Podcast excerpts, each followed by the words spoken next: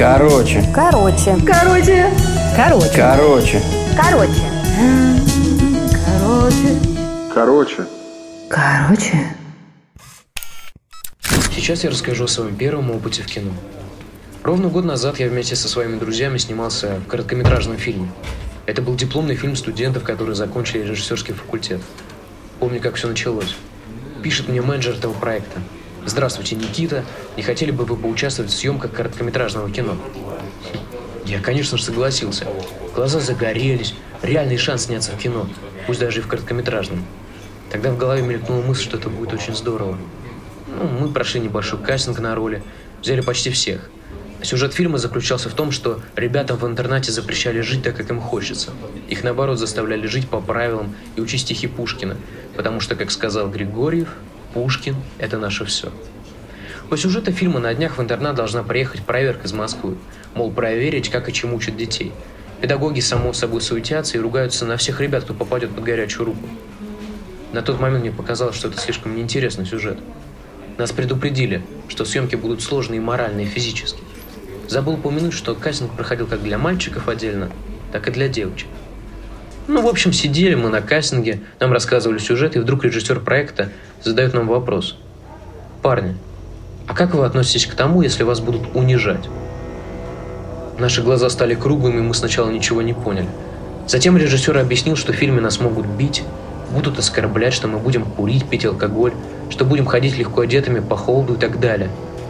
Мы слушали это и все больше не понимали, куда мы попали. И режиссер сказал, кто к этому не готов, может сейчас встать и уйти. Но никто из нас не пошевелился. На прощание мы лишь пожали друг другу руки и договорились о съемочном дне. На следующей неделе привезли нас в город Пущино, какой-то старый отель, где никого не было, кроме нас. На первый взгляд мне показалось, будто бы это зона отчуждения. Ну, мы заселились по номерам.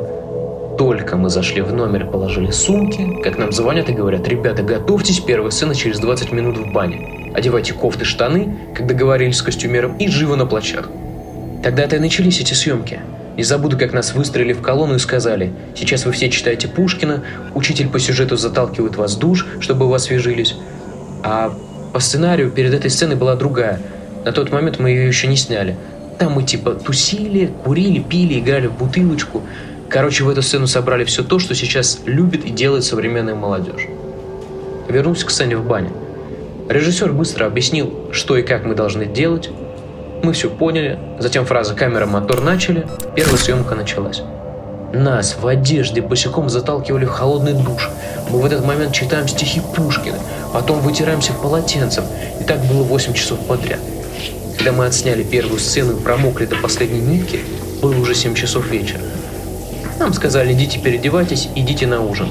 И мы мокрые, босиком шли по этому отелю, где было до жути холодно. Мы быстро переоделись, развесили вещи.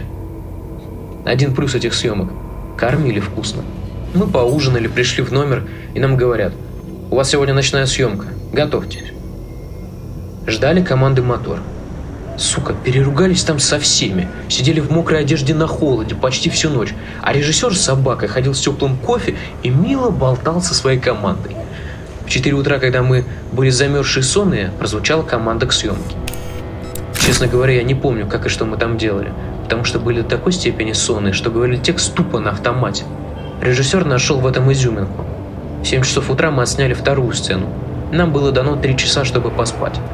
Затем на протяжении дня у нас были параллельно какие-то съемки отдельных моментов. А вот к вечеру началась самая жопа. В 11 часов вечера мы пошли на крышу отеля в оранжерею. Трудно назвать это оранжереей. Везде разбито стекло, окульки. Одно слово – помойка. Там мы начали снимать сцену, как я уже говорил, типичная жизнь современных подростков. Снимали до 4 утра. Курили столько, что на следующий день говорили с болью в груди. А чтобы нам было тепло, пили вино. Благодаря этому было чуть теплее.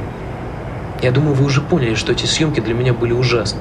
Только один яркий момент я запомнил, кроме еды. Это когда оператор снимал, как я крупным кадром курю сигарету и веду себя как быдло по сюжету. Но не думайте, что для меня это самое яркое. Я достаточно воспитанный человек, но кайф был в том, что камера снимала только меня.